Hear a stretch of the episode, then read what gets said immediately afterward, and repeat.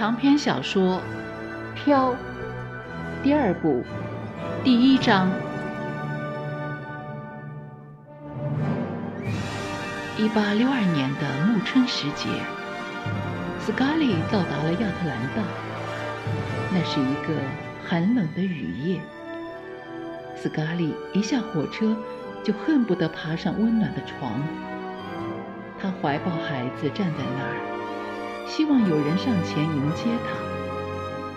不一会儿，一个老黑奴和一个小黑丫头向他走来。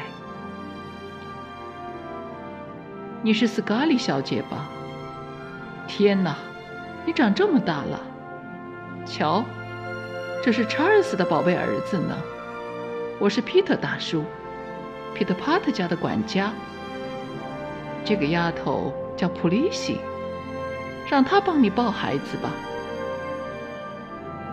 普利西才十一岁，他太小，对娃娃那一套事还不懂。要是嬷嬷在这儿就好了。不过，嬷嬷对母亲艾伦是寸步不离的。他们冒雨上了马车。回家的路上，皮特大叔向斯卡利介绍着这座城市新盖的许多医院和军事设施。住进医院的伤员与日俱增，以致医生顾此失彼，药品短缺。很多时候，伤员就这么可怕的死了。一路上，很多人认出了皮特帕特家的马车。小姐们纷纷向斯卡利挥手，并答应要来拜访。最后，他们来到了桃树街一座美丽的房子前。这就是汉密尔顿的家了。姨妈和媚兰热情地迎接斯卡利和小威德的到来。斯卡利，你一路带着查尔斯的宝贝儿子来看我们。真是太伟大了，媚兰抱住斯卡利，悲伤地说：“可怜的查尔斯啊！”姨妈忍不住大哭起来。斯卡利叹了口气，他受够了没完没了的提查尔斯。难道他在亚特兰大也要悼念他吗？皮特帕特姨妈接过一杯酒后。媚兰对斯卡利说：“亲爱的，我们很高兴你能来，希望你能小住一小段时间。你可以去医院帮我们照料战士，这样做让我忘了对艾希里的担心，或许也可以让你忘了对查尔斯的悲痛。”那阵子，所有亚特兰大的女人都在各家医院。看护伤兵，斯卡利讨厌医院，也不爱照顾那些男人，但至少他可以走出家门。相反，媚兰热爱这项事业，在伤兵中被誉为天使。她善良和蔼，愿意倾听他们讲述自己的家庭、妻子和故乡。大家对斯卡利都十分友好，因为觉得他仍沉浸在悲痛之中，但他却不需要他们的友善，他只想重新生活，他想做回以前的斯卡利奥哈拉，北佐治亚州最美丽的姑娘，可以参加派对舞会，可以与男孩子调情。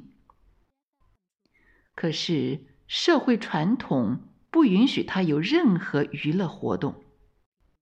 在亚特兰大，他不是与媚兰去医院看护伤兵，就是在家陪姨妈。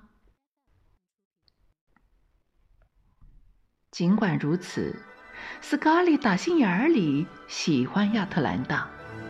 繁华的都市生活对来自乡村的他是丰富多彩的。因此，他逗留的时间由几周延长到好几个月。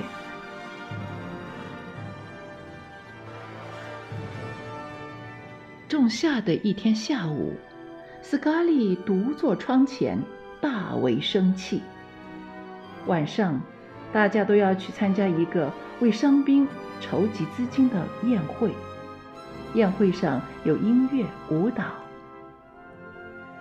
自从威尔科斯烧烤宴会后，斯卡利再也没有参加过任何派对。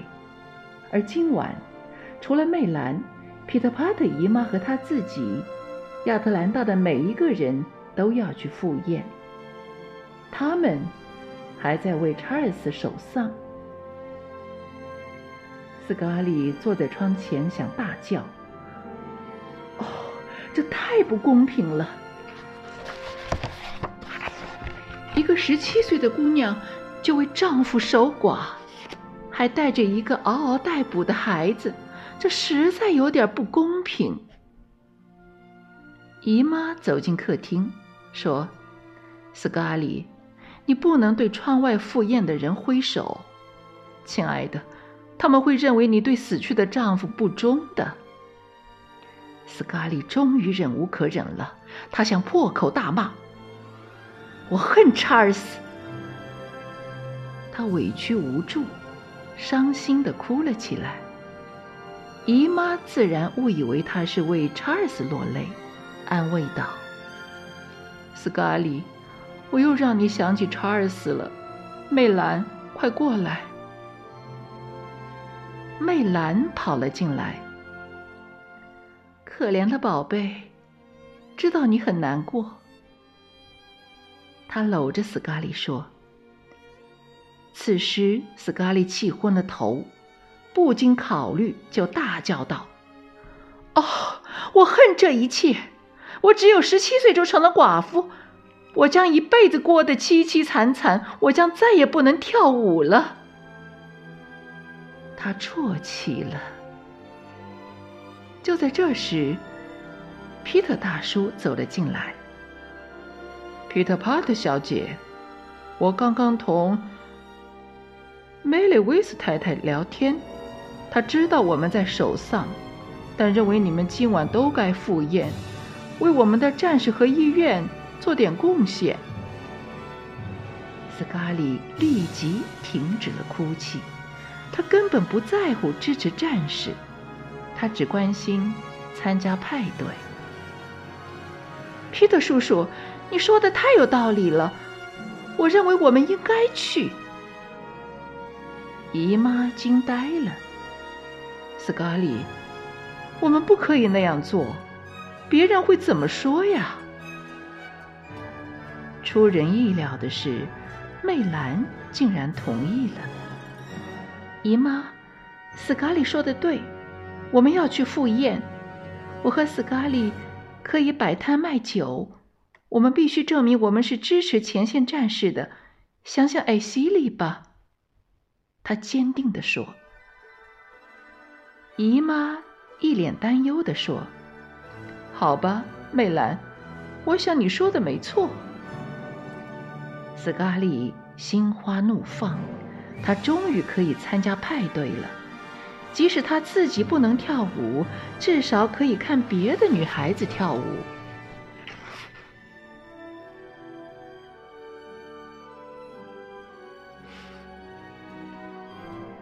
长篇小说《飘》第二部第一章就播送到这里，谢谢收听。